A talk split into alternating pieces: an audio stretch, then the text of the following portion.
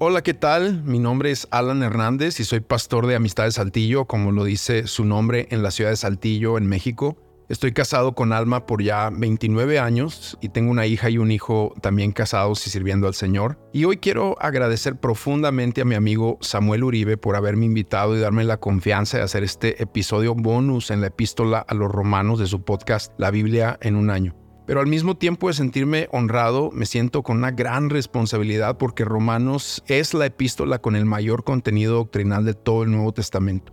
Romanos es la apertura a la sección epistolar o de cartas del Nuevo Testamento. Personajes de la historia de la vida de la iglesia como Martín Lutero y Juan Wesley se encontraron con Cristo a través de la lectura y la predicación de la epístola a los romanos, imagina eso. Tenemos en nuestras manos y estamos por leer una carta que ha transformado corazones de muchos y ha moldeado la enseñanza de la iglesia. Esta carta fue escrita en el año 56 después de Cristo desde la ciudad de Corinto y el apóstol Pablo es el escritor inspirado por el Espíritu Santo para dejarnos esta hermosa epístola. La historia de Pablo comienza en el libro de los Hechos, anteriormente conocido como Saulo de Tarso, un judío radical y fanático que tuvo un encuentro sobrenatural con Jesús en el camino a Damasco. Es importante mencionarlo porque aunque fue el último de los apóstoles que vio a Jesús resucitado, Sería también quien escribiría la mayoría de los libros del Nuevo Testamento y nos daría la enseñanza base para la doctrina cristiana. A diferencia de otras cartas que Pablo ha escrito a iglesias que él mismo ha plantado, la epístola a los romanos es una carta a una iglesia ubicada en la capital del imperio, pero que Pablo no ha podido visitar en su ministerio apostólico.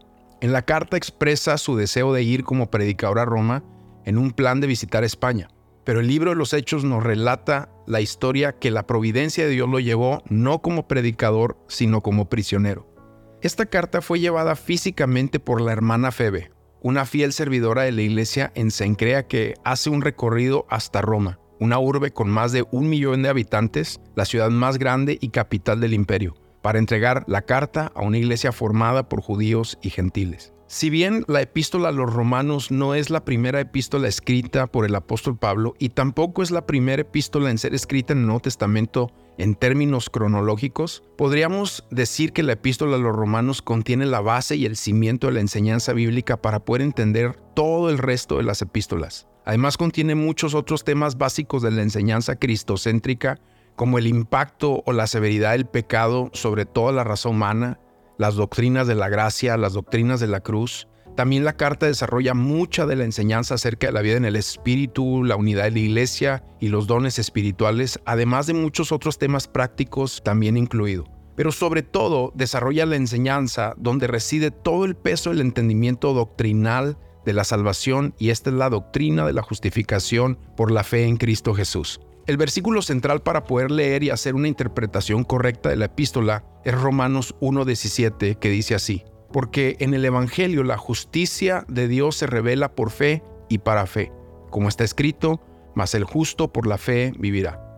Mismo versículo que hizo eco en los corazones de reformadores y avivacionistas para comenzar una relación viva con el Padre a través de la fe en Jesucristo. Pero hay dos términos que debemos plasmar para leer Romanos correctamente. Primero es el término doctrina que aparece en la carta, que significa lo que creemos y practicamos. Y Pablo nos enseña claramente en lo que creemos y por qué lo creemos, o sea, nos da claridad en nuestra doctrina.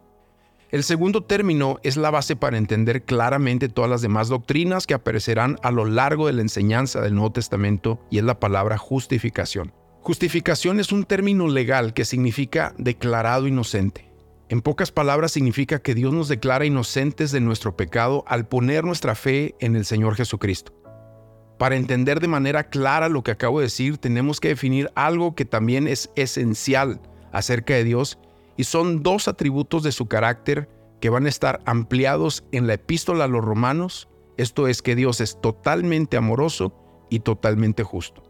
Todas las naciones y culturas de este mundo tienen un sistema de justicia basado en este atributo de Dios y que es esencial para mantener un Estado de Derecho y es el siguiente, que el transgresor debe pagar por su falta y el pecador es culpable de su falta y debe hacerse cargo de ella. Por eso existen la cárcel, las multas y todo un sistema de justicia. Hay muchos versículos en la palabra que nos reiteran esto, como por ejemplo en Levítico 5:17 que de forma resumida dice, si alguien peca, aunque no se dé cuenta, será culpable y llevará su castigo. O por ejemplo, Ezequiel 18, 19, el alma que peque, esa morirá. Y muchos otros pasajes en la Biblia lo dicen de la misma manera. El mismo Pablo, después de hacer un exhaustivo estudio de la incapacidad humana de salvarnos a nosotros mismos, concluye diciendo en Romanos 3:23, por cuanto todos pecaron y no alcanzaron la gloria de Dios. En la epístola a los romanos se nos explica un problema que se nos viene planteando a lo largo de toda la Biblia, y es que el ser humano es pecador y no puede hacer nada para cubrir su pecado delante de Dios porque su estado de imperfección se lo impiden. O sea, el hombre pecó y por más que quiera restituir su relación con Dios, no puede porque la justicia perfecta de Dios se lo impide. Solo un ser perfecto puede satisfacer una justicia perfecta.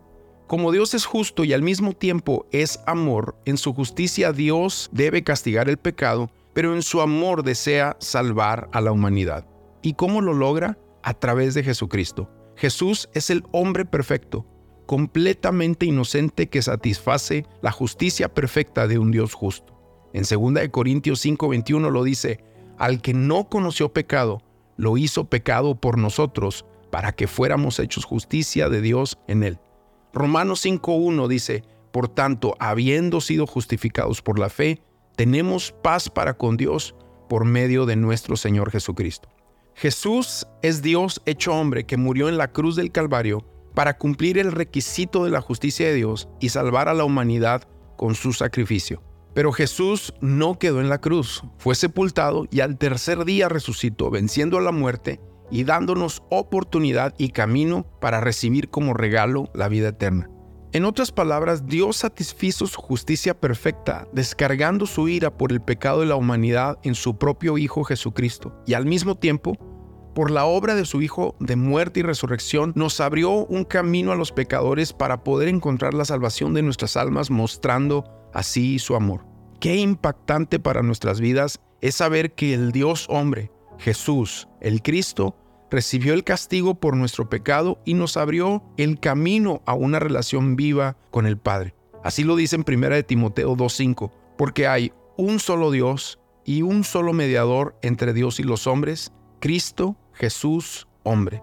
Esto también se explica claramente en Romanos 5, versículos 8 y 9, y dice, pero Dios muestra su amor para con nosotros, en que siendo aún pecadores, Cristo murió por nosotros. Entonces, mucho más, habiendo sido ahora justificados por su sangre, seremos salvos de la ira de Dios por medio de él.